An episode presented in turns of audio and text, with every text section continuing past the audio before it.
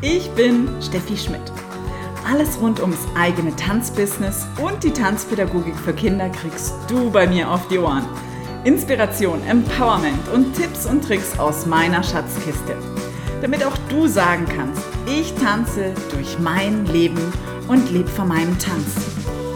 Ich bin Steffi, Schneeflocke mit einem guten Schuss Peperoni und Schöpferin von Abundance, dem transformierenden Programm für dein Tanzbusiness. Außerdem kannst du dich bei mir zur One-of-a-Kind Tanzpädagogin für Kinder ausbilden lassen.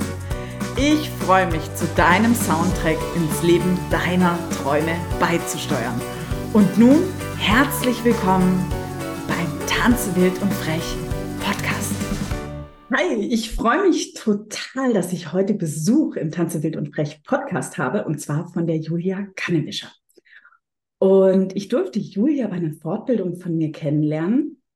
Und dann habe ich mal so herausgefunden, was die Julia da auf Instagram macht. Und die Julia macht ein ganz spannendes Projekt, das heißt Project Ephemersis. Jetzt habe ich es wahrscheinlich wieder falsch ausgesprochen. Und ähm, ja, und darüber möchten wir heute ein bisschen sprechen, ähm, weil ich das total spannend finde für mich und dachte eben auch, dass es vielleicht für andere Menschen spannend sein könnte, was sich dahinter verbirgt. Julia, herzlichen Dank, dass du heute hergekommen bist. Ähm, lass uns doch mal ein bisschen durchstarten, was du so machst und was es mit diesem spannenden Projekt auf sich hat. Hallo, ich freue mich sehr, hier zu sein. Ähm, danke für die Einladung. Danke auch für das Willkommenheißen. Ich bin Julia und ich bin zeitgenössische Tänzerin und unterrichte auch Yoga und im Moment unterrichte ich ganz viel Tanz, also an Kinder auch. Ähm, genau, das ist so meine, meine Herkunft. Und das Projekt, man sagt Ephemeris übrigens, oder ich glaube, man sagt, das ist, es ist ein lateinisches Wort. ich glaube, in Griechisch ist das nochmal anders, aber Ephemeris. Ähm, und das Projekt hat 2019 angefangen im Januar. Und das war anfangs noch gar kein Projekt. Anfangs war das einfach so eine Praxis, die ich mir angeeignet habe, kann man sagen. Und irgendwann hatte ich das Gefühl, das ist jetzt ein Projekt. Jetzt muss ich das umbenennen. Und mhm. deswegen ist dann, dann das mit dem Ephemeris gekommen. Ähm, das heißt auf Lateinisch, äh, also Tagebuch oder auch so Erzählung, tägliches Erzählen quasi. Und genau darum geht's. Also ich schreibe jeden Tag einen Text und mache dann ein Video dazu und dann stelle ich das online. So mhm. kurz gesagt. Ähm, und darauf gekommen bin ich, also es gab verschiedene Faktoren, die zusammengeflossen sind. Einerseits ähm, hatte ich so das Gefühl, ich will wieder mehr schreiben. Weil früher hat das Schreiben immer so zu mir gehört, also als ich Kind war und dann auch jugendlich und dann irgendwann ist mir so das bisschen abhanden gekommen. Und ich hatte immer diese Intention, aber bin nicht so wirklich dazu gekommen. Und dann habe ich mir gesagt, okay, ich mache es jetzt so, ich schreibe jeden Tag irgendwas.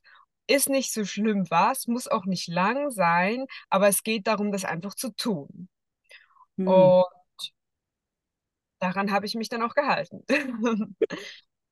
Und dann, das mit dem Video hat sich erst so stetig entwickelt. Anfangs habe ich einfach irgendeine Art von ästhetischem Ausdruck dafür gesucht. Und weil ich halt nun mal vom Tanz komme, war das dann ziemlich schnell so ein Tanzvideo. Mhm. Ähm, anfangs, also war ich halt Anfänger, da war das auch nicht so geschnitten oder so. Dann war das einfach so, Handy hingestellt und kurz aufgenommen und das war es dann.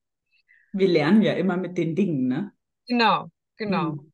Und so hat es angefangen ähm, und hat dann so seinen Lauf genommen. Und ich wusste, also ich hatte nicht, ich hatte keine bestimmte Zeit vor. Also ich hatte nicht gedacht, ich mache das jetzt für immer oder, oder nur zwei Wochen. Ich weiß es nicht. Ich habe einfach angefangen und dann konnte ich mir gar nicht mehr vorstellen, aufzuhören.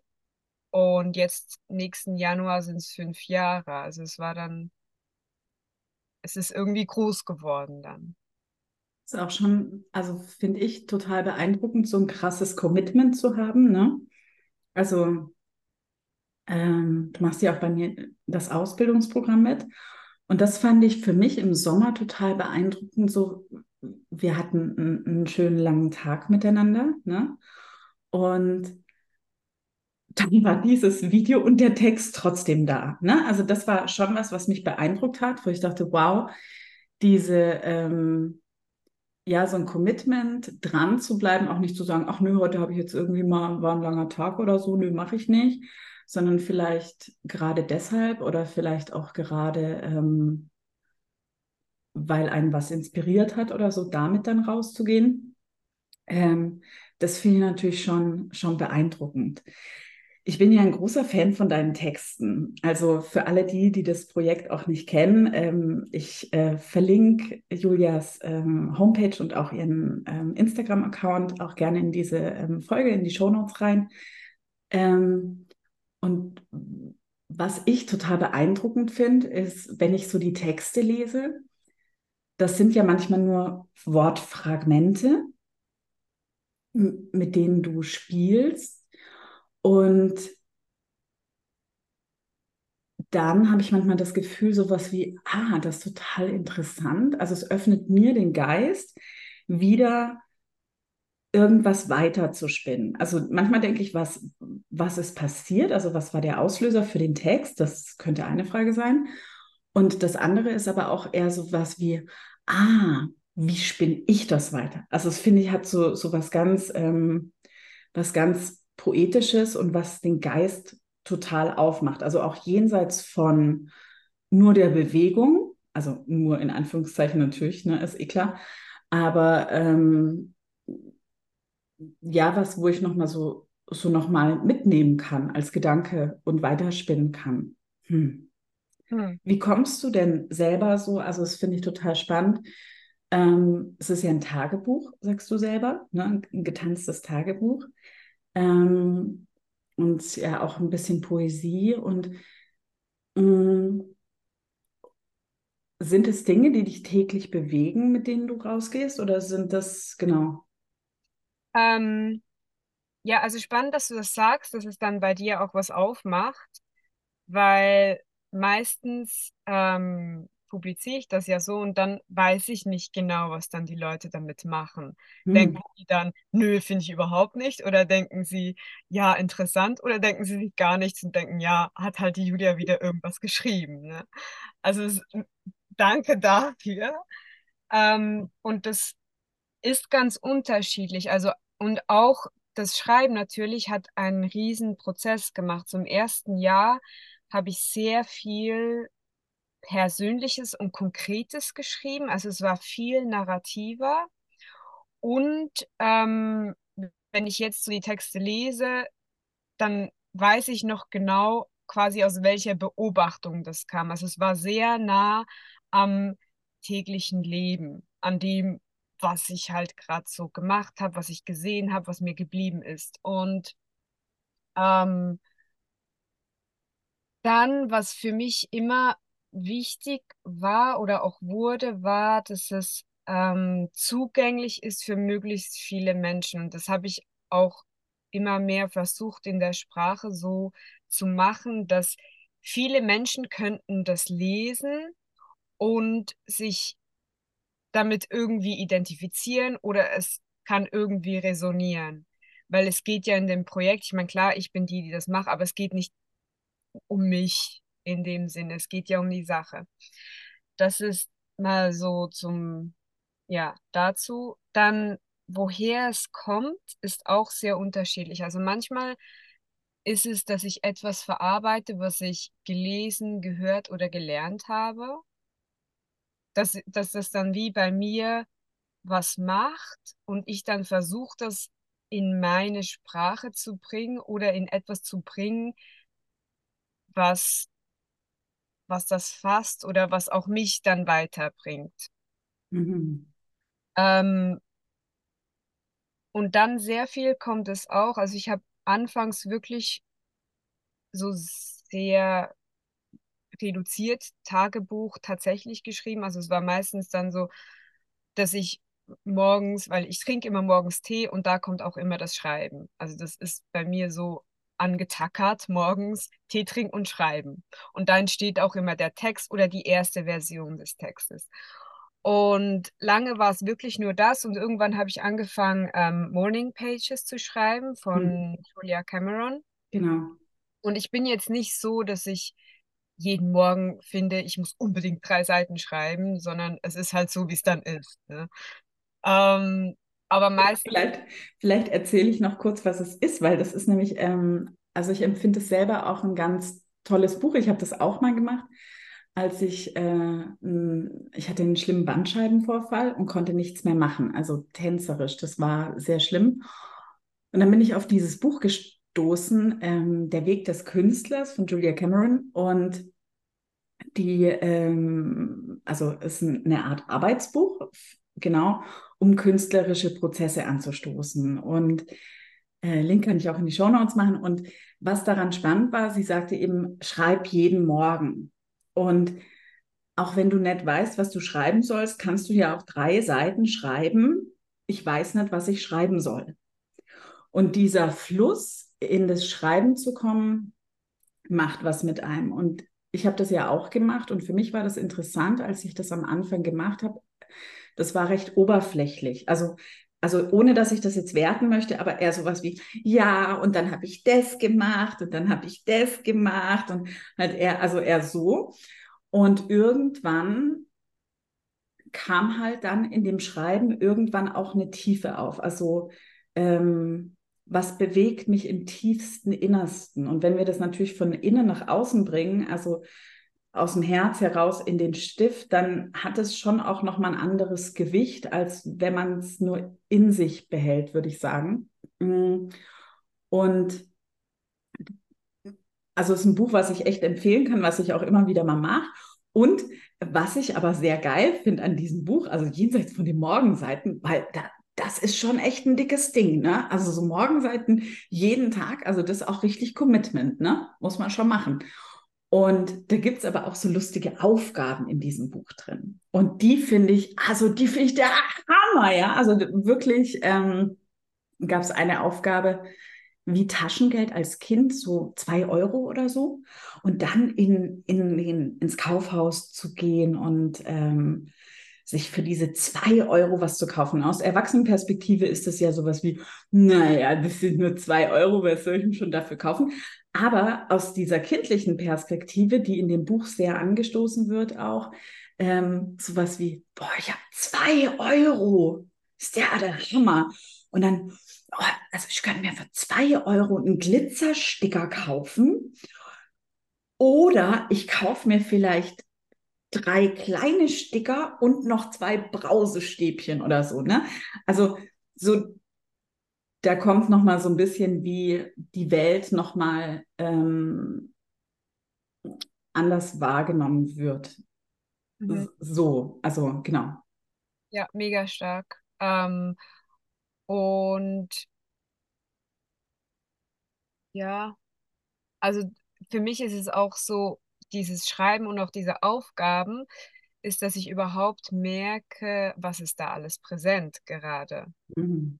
Weil man, also ich denke sehr viele Sachen so, aber ich merke mir ja nicht alles oder oft denke ich auch und ich merke nicht so wirklich, was eigentlich gerade sehr präsent ist und mich blockiert oder interessiert oder beschäftigt. Und wenn ich es dann zu Papier bringe, dann ist es irgendwie klarer und dann kann ich auch gucken, okay, was mache ich jetzt damit?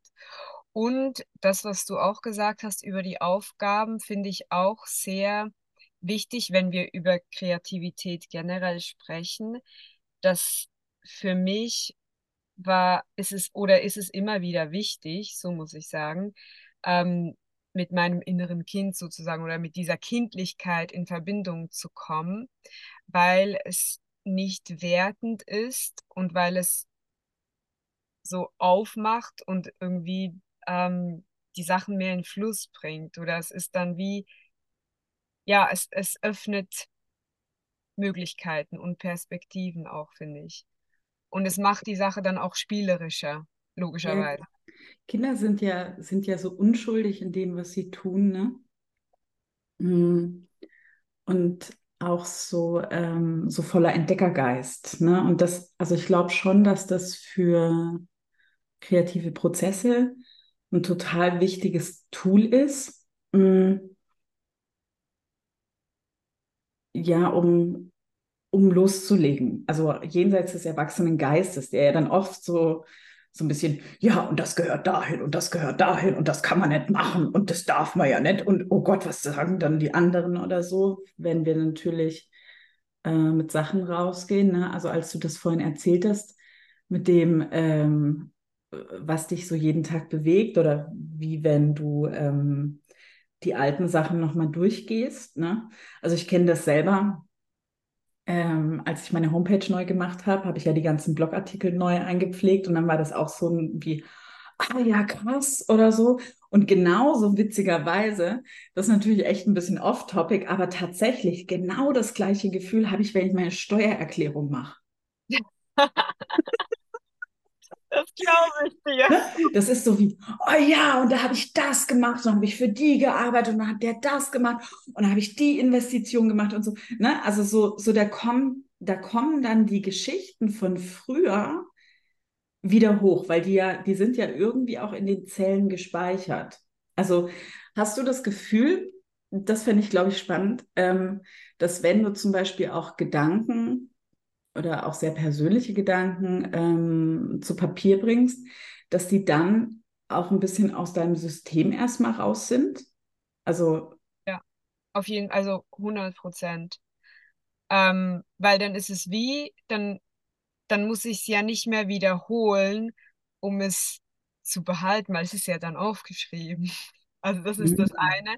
Und manchmal ähm, ist das Schreiben natürlich auch etwas sehr ähm, Befreiendes, weil man Sachen loswerden kann. Oder ich kann dann Sachen loswerden oder auch wenn mich etwas, sagen wir, negativ beschäftigt und ich weiß irgendwie nicht, was, was mache ich jetzt damit oder wie löse ich das für mich oder wie kann ich das verhandeln. Mhm. Und dann hilft mir die Kunst oder jetzt, also dieses Projekt vor allen Dingen sehr, das dann irgendwie in eine Form zu bringen, wie das, diese Energie zu kanalisieren. Und es nimmt dann, es ist dann wie manifestiert, aber es ist außerhalb von mir. Es, es zirkuliert nicht mehr in mir so. Mhm. Und es gibt aber auch sowohl Geschichten wie auch Themen, die natürlich immer wieder kommen, wie das Leben so ist. Also so wie eine Spirale, wo ich merke, ah, das Thema kommt jetzt wieder. Spannend. Das persönliche Coaching sozusagen. Ja, ja. also, ne? Das ist ja, das finde ich ja auch immer total spannend. Und dieses, es kommt immer was wieder und manchmal denke ich dann auch so, oh ja, das habe ich jetzt aber schon gelernt. Und dann kommt es nochmal auf einem anderen Weg. Also dann kommt es nicht durch die Tür, sondern durchs Fenster rein oder so. Und ähm, genau, und dann ist es natürlich da auch schon nochmal genial hinzugucken. Mhm. Spannend. Mhm. Ich hatte letztens was gesehen auf äh, Instagram bei dir. Da dachte ich, oh, da muss ich dich unbedingt heute fragen, weil ja, ich bin ja heute hier. Ähm, du hattest, du hattest ganz viele Texte ausgedruckt. Und also du lebst ja in der Schweiz, du lebst in Zug, ne? Da gibt es auch einen schönen See. Und, ähm, und dann hattest du die, glaube ich, auf so Parkbänken drauf gemacht. Und also ich habe ich bin natürlich, ich habe ja eh total viel Fantasie und dann habe ich gedacht, ja, und dann ist das wahrscheinlich so am See und mit den Parkbänken und also so, ich habe daraus noch eine größere Geschichte gemacht vielleicht. Und dann dachte ich, da muss ich dich mal fragen, was es damit auf sich hat. Ich meine, du hast dann Texte genommen, vielleicht alte, neue Texte oder, oder von einem bestimmten Monat oder wie auch immer und die dann ähm, dahin drapiert. Mhm. Also es ist eine, tatsächlich eine längere Geschichte, aber auch eine schöne. Ja, genau, let's go. Und zwar, also war es schon im ersten Jahr so, hatte, hatte ich mich für so ein Mini-Festival beworben, wo man so Sachen zeigen konnte, die jetzt nicht so super Produktionen waren, aber so Work in Progress quasi. Und ich habe denen geschrieben und gesagt so, ja, also ich habe da so ein Projekt, das mache ich jetzt seit Januar und ich habe diese Idee, alle Texte, die ich bisher geschrieben habe, auszudrucken und an die Wände zu hängen. Und dann so. Fünf Jahre, ne? Das muss man sich schon mal so. Ja, also damals war es, damals war es noch im ersten Jahr, also es waren noch nicht ganz so viele. Okay. Ähm, aber da hat es dann eigentlich angefangen, weil die haben dann gesagt, ja, das finden wir eine gute Idee.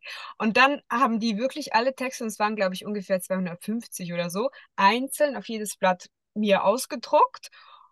Und es war so ein schöner Moment, als ich die gesehen habe, weil das war wie so, jemand hat mir mein Werk so überreicht, weil sonst lebt es ja nur online. Also mhm. es ist ja nie was Handfestes. Und dann habe ich die alle aufgehängt und die Performance dazu war quasi, dass ich das Video des Tages mit den Leuten gemacht habe, also mit dem Publikum.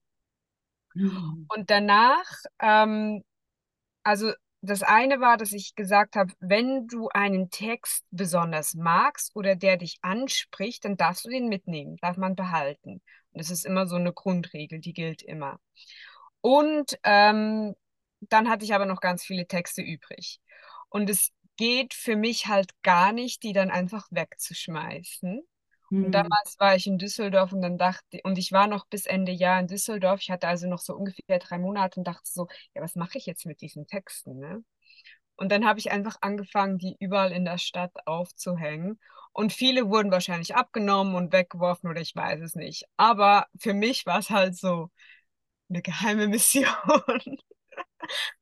Ähm, und dann hatte ich noch weitere solche Installationen und die nächste war, die war dann etwas größer, weil das war 2021 im Frühjahr, im Mai. Das heißt, da waren es schon über zwei Jahre. Mhm. Und da habe ich alle bis dahin geschriebenen Texte aus, ausgedruckt und in, das war so ein Mini-Festival hier in Zug. Und äh, so in ein, ja, ein Treppenhaus gehängt.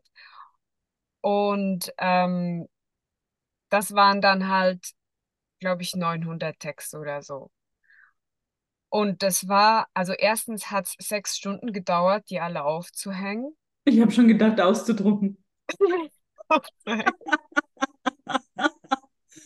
hm. Und auch da war es, also da habe ich auch so eine Performance gemacht, wo ich mit den Leuten, mit dem Publikum zusammen das Video kreiert habe. Ähm, und auch gesagt habe, so, wenn euch ein Text anspricht oder ihr denkt, dass der besonders für euch geschrieben ist, dann dürft ihr den mitnehmen. Mhm. Ähm, und sind aber natürlich nicht alle Texte weggekommen, auch wenn die da vier Tage hingen. Und Danach hatte ich noch ganz viele und dann seither war ich immer wieder hier oder nicht und die Texte waren immer hier. Und jetzt akkurat heute habe ich die letzte Texte, die letzten Texte von dieser ähm, Installation aufgehängt, weil ich irgendwie dieses Jahr so fand, so, ich muss, also dieses Jahr muss ich das hinkriegen, dass ich die alle aufhänge, weil ich kann die nicht noch länger immer bei mir rumliegen haben. Und danach ähm, war ich war auch in ein paar Künstlerresidenzen mit dem Projekt.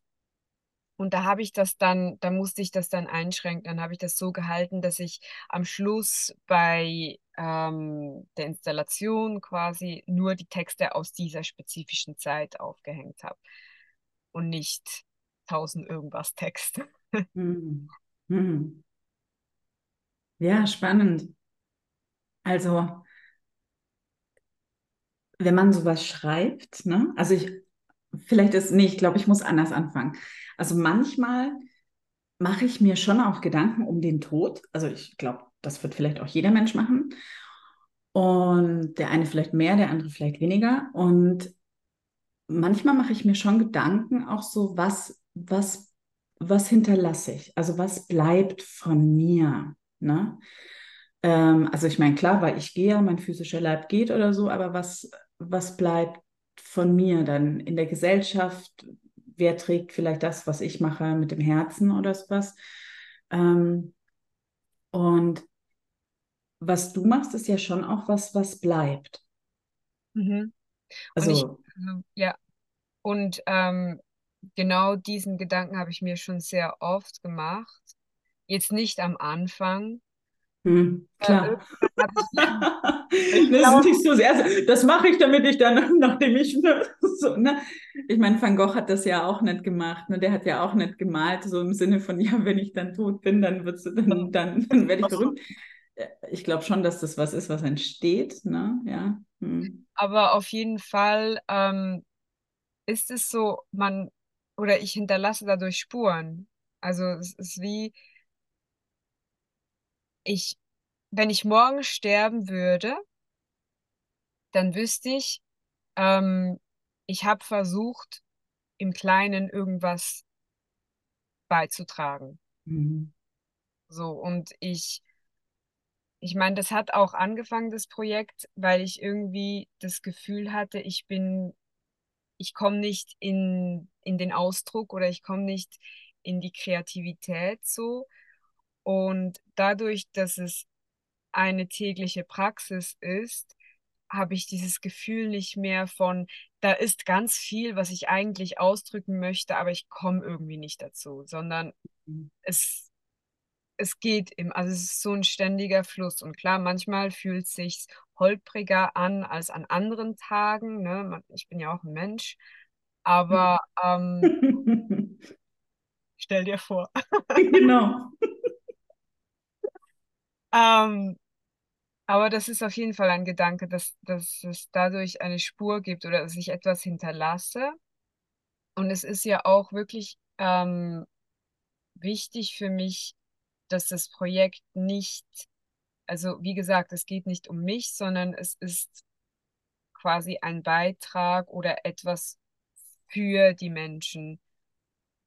Ähm, und wenn das, also ich meine, man kann ja auswählen, ob man sich das dann anguckt und durchliest oder nicht, aber mhm. es ist ein, ja, ein Beitrag ist vielleicht das beste Wort. Ja, genau, das hatte ich nämlich auch manchmal das Gefühl, dass manches, was du geschrieben hast, also jetzt im Text so, dass das was Persönliches ist, was dich bewegt, was aber vielleicht für jemand anders auch ganz förderlich oder hilfreich sein kann, auch zu verstehen, ah, da geht es vielleicht mir ähnlich oder sowas.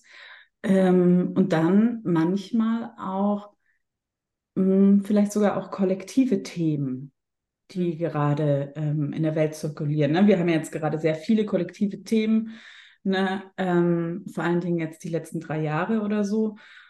Und das ist natürlich schon auch nochmal spannend, da den Geist irgendwie aufzumachen zu sagen, ah, das könnte irgendwie auch noch eine Perspektive sein.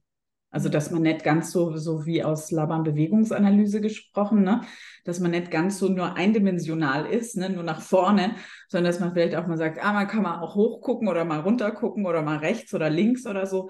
Ähm, mh, weil sonst wird es ja so ein bisschen verbohrt.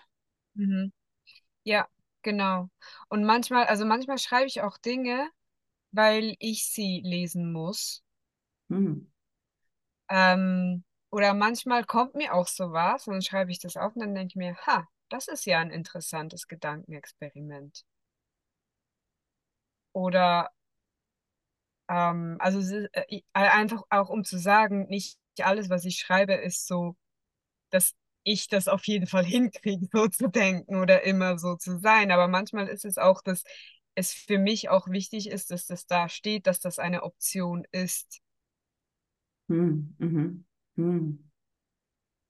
Ja. Jetzt gibt es ja zu dem Projekt, also den Text, ne? Und dann gibt es ja Videos, ne? Und ich habe mir auch ein paar angeschaut und schaue mir ja immer wieder auch welche an. Ähm, ich habe dann auch gedacht, ah, so in der Vorbereitung hätte ich jetzt alle fünf Jahre so gucken können, ne? Ja, dann habe ich gedacht, nee, das mache ich jetzt nicht, weil, also, das ist, also, das ist vielleicht total spannend, aber sowas, für sowas muss man sich Zeit nehmen, weil das muss man dann auch verdauen, glaube ich. Und manchmal, wenn ich so Videos sehe, das ist nämlich ganz witzig, also aus zwei Perspektiven gesprochen. Ne? Also manchmal sind es groteske, also aus meiner, aus meiner Perspektive von Welt, manchmal sind es groteske. Na, du hattest letztens, hattest du in einem Video, weil du bist ja zeitgenössische Tänzerin, das dürfen wir gar nicht vergessen, da hattest du so ein Ballett, also ein Tütü an oder so, ne? Ja, dann dachte ich, ah, das ist ja jetzt interessant. Mm, das ist jetzt eine ganz neue Julia, ne? Also die ist jetzt so ein bisschen in, ähm, ist das Julia oder ist das die verkleidete Julia? Also als Frage, ne? So Gedanke. Und manchmal ist es aber auch so ganz pur und natürlich. Du stehst in irgendeiner Leggings und Badelatschen irgendwo und filmst was. Also es hat so ähm, die komplette Spannbreite von ich mache jetzt eine Show, also ich inszeniere was oder ich bin gerade halt irgendwo und mache was. Hm. Ja. Ist das Konzept? Also ist das ein Konzept? Das ist eine spannende Beobachtung. Es ist so, dass mit den Videos bin ich wie durch viele verschiedene Phasen gegangen. Und dann war es immer so phasenweise ganz extrem etwas. Hm. Und anfangs war es wirklich so sehr willkürlich und das mochte ich auch. So total will willkürlich irgendwo hinstellen und dann mache ich irgendwas und ich habe halt irgendwas an. Und ähm, was mir aber irgendwie wichtig war, dass es nicht, dass es zum Beispiel farblich nicht immer das Gleiche ist oder dass Mhm. ich, dass ich nicht immer den gleichen Ort nehme auch. Ähm, und dann hatte ich Phasen, wo es sehr theatralisch wurde, besonders ähm, jetzt in der Pandemie, wo ich viel drinnen war, und zwar Winter. Mhm. Und einfach so jetzt rein ästhetisch gesprochen, muss man sich vorstellen, also man hat ja irgendwann alle Wände benutzt. Und dann kam halt dieses, dieses Kostüm war viel wichtiger, weil ich dadurch Farbe kreieren konnte und das für mich dann manchmal auch eine Bedeutung hatte oder irgendwie mit dem Text zusammenhing, wenn auch nicht unbedingt offensi- offensichtlich, aber für mich halt. Ähm, genau. Und dann irgendwann ist, also das mit der Natur, das ist erst so vor zwei Jahren ungefähr gekommen, dass, dass ich angefangen habe, mehr auch wirklich in der Natur zu filmen, weil vorher war ich oft in Städten oder dann halt eben drin. Ähm, und dann habe ich angefangen, mehr auch rauszugehen. Und dadurch ist es wie, es gibt so eine Vielfalt an, an Dingen, die ich nutze, je nachdem, wie mein Tag ist, also rein organisatorisch Mhm. und auch wo ich bin und auch wie, wie ich halt an dem Tag gerade bin. Und dann gibt's halt, also manchmal nehme ich gerne ein Kostüm und inzwischen habe ich auch einige.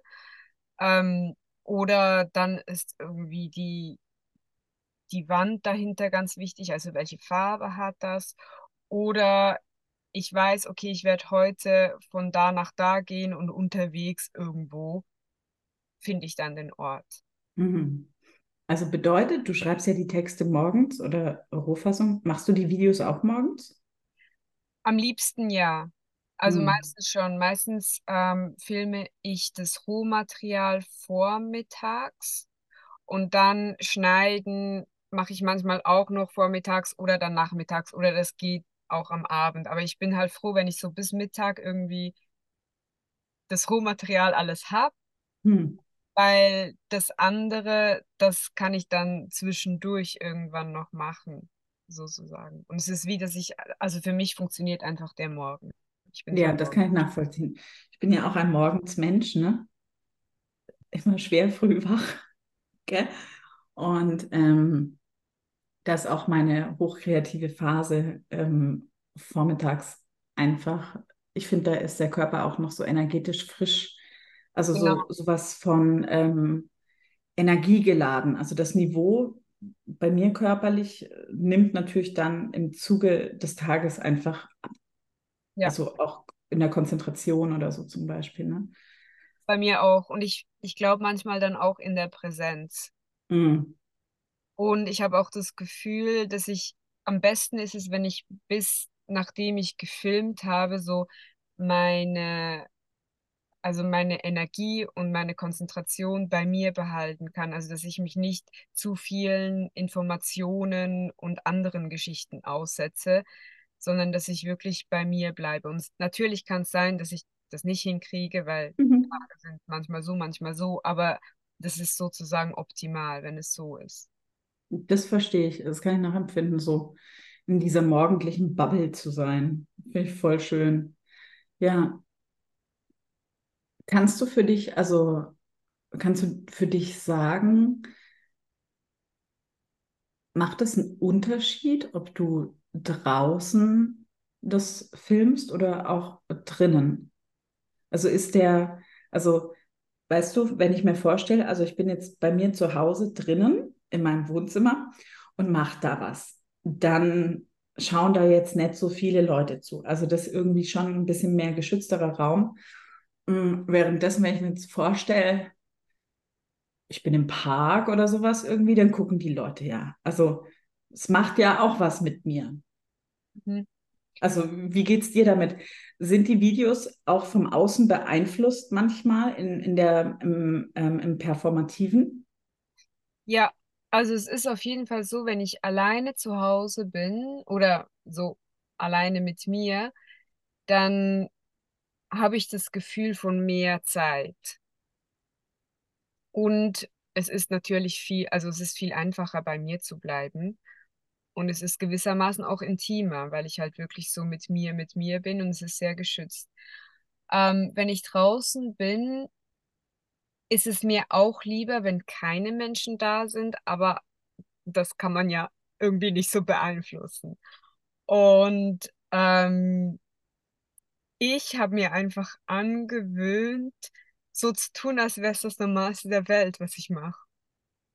Und also es ist ja interessant auch, wie die Leute reagieren. Mhm. Weil es gibt Leute, die, die warten dann so schön anständig, weil sie nicht ins Bild laufen wollen. Und dann, was mir ja egal wäre, weil ich finde, das ist ja dann, das gehört dann halt auch zum Moment, mhm. dass jemand durchgelaufen ist. Und dann gibt es Leute, die, die können damit gar nicht umgehen, oder ich weiß es nicht. Auf jeden Fall tun die dann so, als würden sie mich gar nicht sehen. Ah, sie ignorieren dich. auch interessant. Hm. Was ich auch spannend finde. Und ähm, es passiert tatsächlich selten, dass jemand stehen bleibt und wirklich guckt. Mhm. Weil ich glaube, es ist den Leuten oder die haben das Gefühl, dass sie an etwas teilhaben, was nicht für sie gedacht ist. Mhm. Vielleicht. Ich weiß es nicht. Oder es ist so dieses, dieses Gefühl von, es könnte ihnen zu nahe gehen, vielleicht oder sie könnten mir zu nahe kommen. Ich weiß es nicht. Das ist sehr, das ist sehr speziell, wie, wie Leute darauf reagieren. Ähm, was einfacher mhm. ist, wenn ich mit jemandem zusammen draußen bin und dann sage, hey, kannst du mal kurz die Kamera halten? Weil dann ist es ja eine Zweierszene. Mhm. Und wenn ich halt alleine bin und das Stativ dahin stelle, dann ist es, bin ich viel ähm, entblößter gewissermaßen. Ja, was sehr interessant ist, ne? Wir denken ja ganz oft, also vielleicht denke auch nur ich das, aber, aber ich glaube schon auch im Kollektiv, ähm, Tanz gehört schon auch auf die Bühne. Also sowas wie ins Theaterhaus oder wie sie geht's auch nicht oder so. Ähm, so wie Schauspiel jetzt auch, ne? währenddessen jetzt zum Beispiel eine Pantomime, also die sehen wir doch eher schon auch mal in der Fußgängerzone.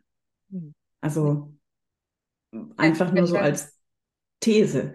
Deswegen ist es vielleicht auch für die Menschen eher sowas wie, ah ja, das ist ein Pantomime oder so, ah, der macht was oder ein Clown oder keine Ahnung ähm, hat so ein bisschen eine Natürlichkeit, also hat schon auch manchmal was Befremdliches, aber, aber ist schon normaler, was immer auch normal halt bedeutet.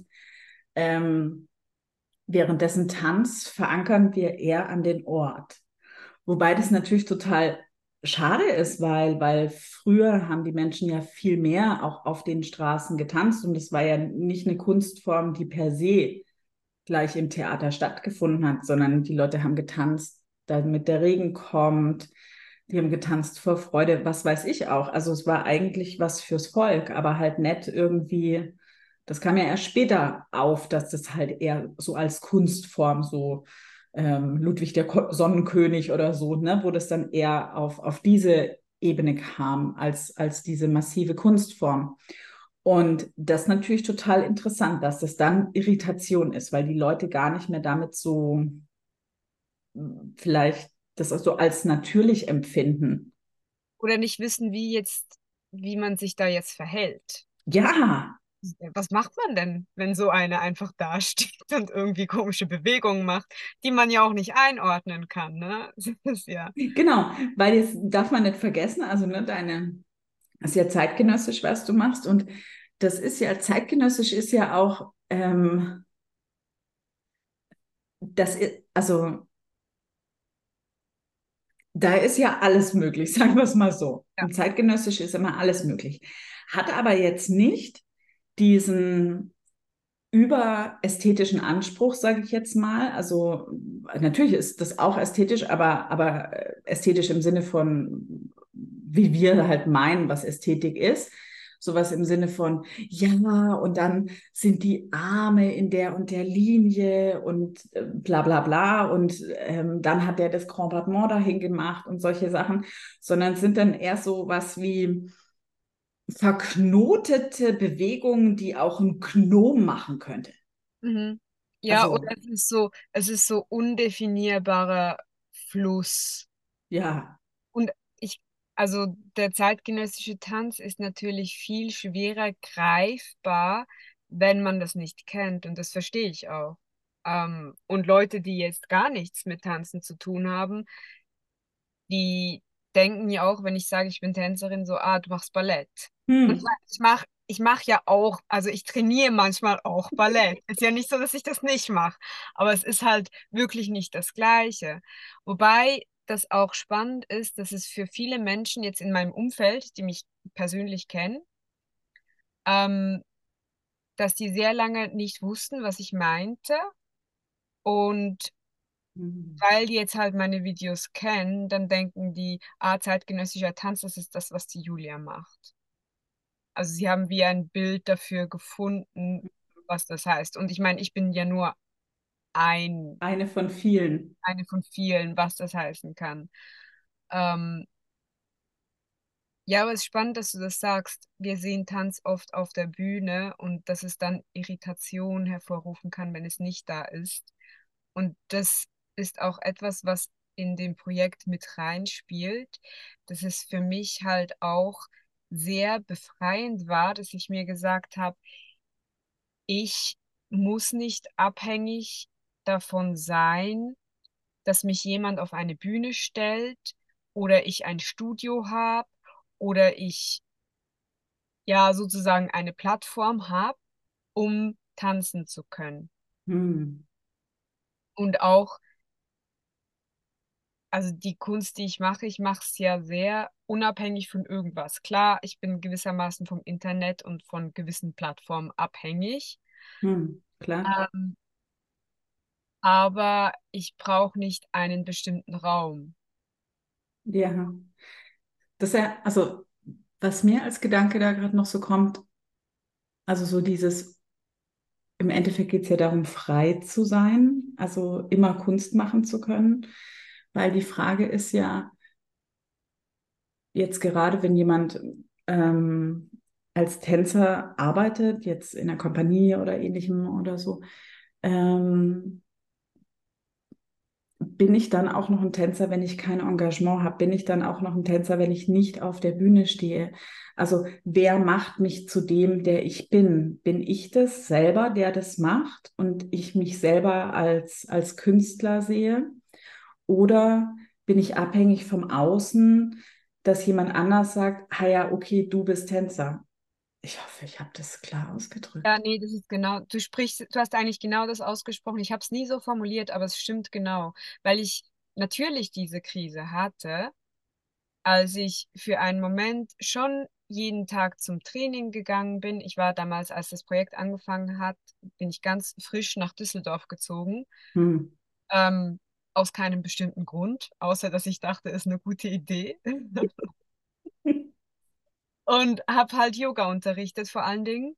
Und ähm, das war genau der Punkt irgendwie so. Ich war doch eigentlich Tänzerin, aber ich hatte das Gefühl, dass ich nicht mehr das Recht habe, mich so zu nennen oder so zu definieren. Und dann ist das halt sehr viel gekommen, so diese Abhängigkeit davon, dass andere einen als das anerkennen und stattdessen zu sagen, nee, ich, ich habe das in der Hand, ob ich jeden Tag tanze oder nicht.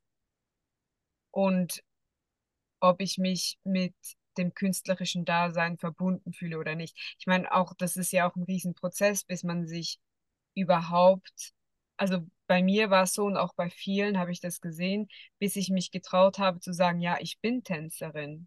Mhm. Ich glaube, das ist ja auch etwas, was Teil der Ausbildung irgendwie ist, dass man da dann reinwächst, sich Tänzer zu nennen.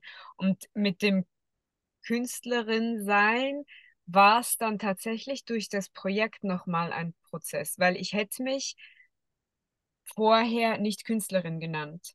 Und ich mhm. fand schon, dass Tanz eine Kunstform ist, aber ähm, es war halt nicht so aus mir, also es war nicht, ich war nicht in meiner Schöpferkraft. Mhm, sondern eher sozusagen, wie ich ja immer sage, eher so ausführendes Organ. Also meine ich jetzt auch zu keinem Zeitpunkt wertend oder sowas, sondern eher sowas wie, ah, da ist jemand anders, der ist der Künstler, in diesem Fall der Choreograf. Und ich darf seine Vision auf die Bühne bringen, habe aber im Endeffekt ähm, bin im, im künstlerischen Schaffens- und Schöpfungsprozess weniger eingebunden. Hm. Ja, oder auch, also und es ist überhaupt, es ist überhaupt nicht, dass das irgendwie schlecht ist, wie du gesagt hast, keine Wertung. Aber halt auch, man muss dann ja immer irgendwie schon da reinpassen oder sich anpassen oder eine gewisse Form einnehmen oder ähm, ein Bild auch erfüllen. Klar. Und das ist halt etwas, was ich von Anfang an versucht habe, bei mir diesen Druck rauszunehmen, weil ich mir gesagt habe, auf meinem Instagram-Profil kann ich ja machen, was ich will. Genau, ist ja deins. Ist ja meins. Und ähm, dann noch, noch so mehr dieses Gefühl habe ich auf meiner Webseite, weil ich die auch selber gestaltet habe. Also ist das auch die Ästhetik, die, wie ich das haben möchte. Und ich zwinge ja keinen darauf zu gehen, sich das anzugucken. Also kann ich gewissermaßen machen, was ich möchte. Und auch ähm, dieser Gedanke, dass was es dann halt an diesem Tag ist, ist es dann halt. Ja. Es ist, wie es ist. Sagen ja. nicht die Kölner das? Es ist, wie es ist. Ja, genau. Ich glaube so, ne? Das ist, glaube ich, ein Spruchwort bei denen. Ja, also Thema Freiheit ist ja, glaube ich, schon, schon was Spannendes in dem Moment, wo wir anfangen, so für die Dinge zu gehen, die uns berühren und bewegen.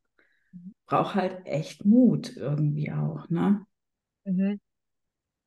Ja, ja, es braucht, es braucht auf jeden Fall Mut und ähm,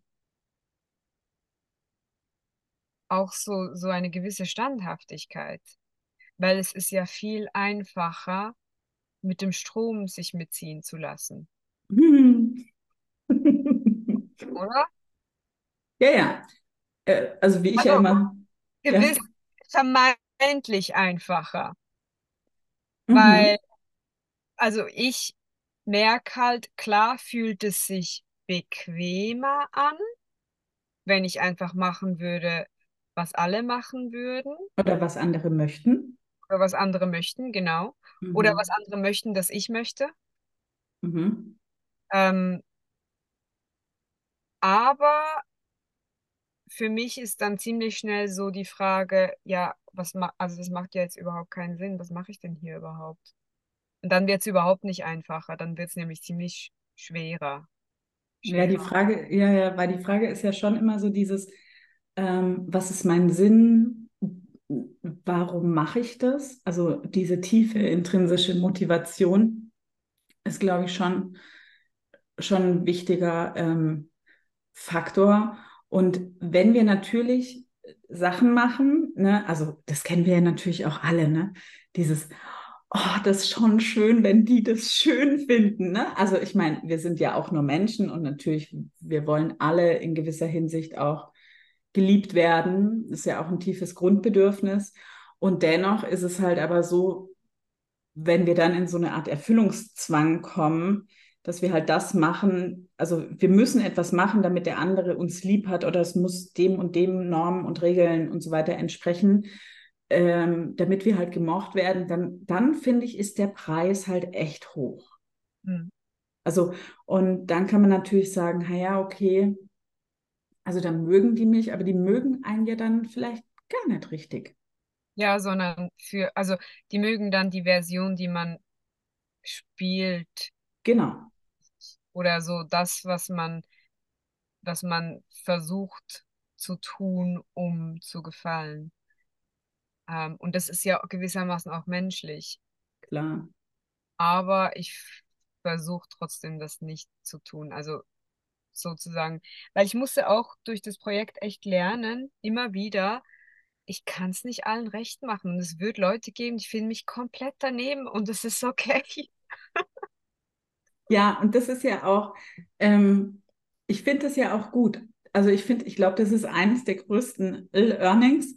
Ähm, dieses, ich muss es nicht jedem recht machen, ich muss auch, also nicht jedem gefallen, sondern die Frage ist ja, wie kann ich mit mir im Frieden sein? Wie, wie fühlt sich für mich mein persönlicher Erfolg an? Er, persönlicher Erfolg könnte auch sein, oh, ich habe heute Morgen keinen Kaffee getrunken oder sowas. Könnte ja auch ein Erfolg sein. Ne? Also ich meine, was auch immer halt Erfolg ist. Ähm, und ich glaube, dann sind wir kongruent, dann sind wir authentisch. Und das nährt halt irgendwie die eigene Seele, um auch stetig und ständig zu wachsen, weil Authentizität, wir denken ja auch immer so, ah, der ist so authentisch oder so. Also, oder vielleicht wirkt er ja auch authentisch, das wäre ja auch mal eine Frage. Also ist er authentisch oder wirkt er authentisch? Ähm, und es muss sich ja innen und außen abgleichen. Und Authentizität tatsächlich zu leben, ist ja auch oft unbequem. Mhm. Also weil wir stoßen ja auch so oft auf Widerstände, ähm, also aus meinem Empfinden heraus so dieses, ah ja, dann bin ich nicht mehr everybody's darling. Ah scheiße, jetzt bin ich vielleicht dann doch auch mal everybody's Arschloch. Ja. Und dennoch glaube ich halt, so wie wenn du eine Party zu Hause machst, du lädst ja auch nicht jeden ein. Lädst ja auch nur die Leute ein, die dich toll finden oder die du magst oder wie auch immer, also wo es einfach so ein Perfect Match ist. Also bedeutet ja im Umkehrschluss, auch wenn, wenn du so ein Projekt machst oder auf Social Media unterwegs bist, es muss ja gar nicht jedem gefallen. Hm. Ja, ja, definitiv. Und auch, was für mich auch irgendwie wichtig war, weil davor war ich auch schon auf Instagram, logisch, ne? Waren wir alle oder nicht ganz alle, aber viele. Und ich hatte ja eine Yoga-Ausbildung gemacht, ähm, so fast zwei Jahre bevor ich mit dem Projekt anfing. Und das war super, aber es war halt auch dieses, ähm, es ist schon wichtig, dass man eine Webseite baut, dass man sich auf Instagram irgendwie vermarktet Ne, ne, ne. Und ähm, ich fand das mega anstrengend. Und ich hatte auch das Gefühl, dass ich etwas versuche, was, was gar nicht ich bin. Hm. Ähm, weil dieses, weil ich so diese Online-Yoga-Szene, wie sie manchmal ist, sehr oberflächlich finde und nicht nicht das, was Yoga für mich eigentlich ist. Und das kann ja auch für jeden was anderes sein, aber ich hatte einfach so dieses ähm, Ermüdungsgefühl und ich fand dann auch, ich will, dass ich mein eigenes Profil mag. Ja. andere Leute nicht mögen, okay. Aber ich will sagen, das bin ich und ich mag das. Und auch manchmal sieht das komisch aus oder kurios, aber mag ich ja. Mag ich ja an mir, dass ich auch so bin. Mhm. Ja, und wenn wir, wenn wir nochmal hingucken mit dem, was bleibt, ne, dann ist es natürlich auch eine spannende Frage, auch zu schauen, wie habe ich mein Leben gelebt, also sowohl als Mensch ähm, und auch als, als Künstler. Ähm, habe ich der Welt das geschenkt, was ich, was ich wirklich geben wollte? Oder habe ich ähm, genau mein Leben ein Theaterstück gespielt? Hm. Hm. Ne? Manch, also manchmal denke ich mir, ähm, so dieses, also man hätte jetzt nicht mehr so lange zu leben oder so. Ne? Ist ja auch mal spann ein spannendes Spiel. Man hätte nicht mehr so lange zu leben. Was würde ich, was würde ich noch tun? Bin ich zufrieden mit dem, was ich gemacht habe?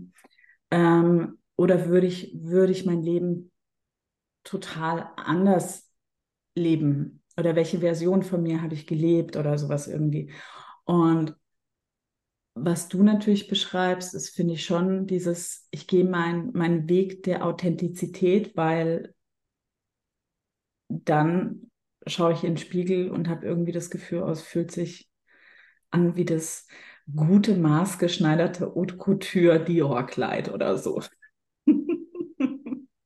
ja, ja, auf jeden Fall. Und ähm, es gibt, also es gab auch Zeiten, wo es dann halt war, okay, ähm, ich habe nichts hingekriegt oder es ist gerade irgendwie nicht so dolle, aber immerhin habe ich das gemacht. Immerhin habe ich einen Text geschrieben, ein Video gemacht und irgendwie Ausdruck gefunden. Mhm. Und das ist dann auch, also es hat auch so eine gewisse Dringlichkeit oder, oder es manchmal fühlt es sich an, als würde ich die Arbeit am Leben erhalten und manchmal ist es aber auch umgekehrt. Hm. Und ähm, ich finde es auch ein schönes Gedankenspiel, sich zu fragen, ja, wenn ich jetzt nur noch so und so viel Zeit hätte, was würde ich machen? Ich glaube, ich würde einfach weitermachen, wie ich jetzt mache. Also. Ja, und ich glaube, das ist ein geiles Schlusswort. also ich glaube, das ist das, ähm, das allergrößte Geschenk, wenn man morgens aufsteht und sagt, hey, ich habe genau das gemacht, was ich habe machen wollen. Oh, danke, Julia. Es war ein Fest mit dir. Ja, danke dir. Ja, Schön. und alle Sachen mache ich in die Shownotes rein, dass du schauen kannst, was Julia so macht. Mm, das ist echt ein spannendes Projekt. Ähm, mach gerne mal ein Herzchen oder folge ihr auch gerne auf Instagram. Ähm, ist definitiv ein schönes Projekt zum, zum Reingucken und Gedanken mitnehmen. Danke fürs Zuhören. Danke. Tschüss.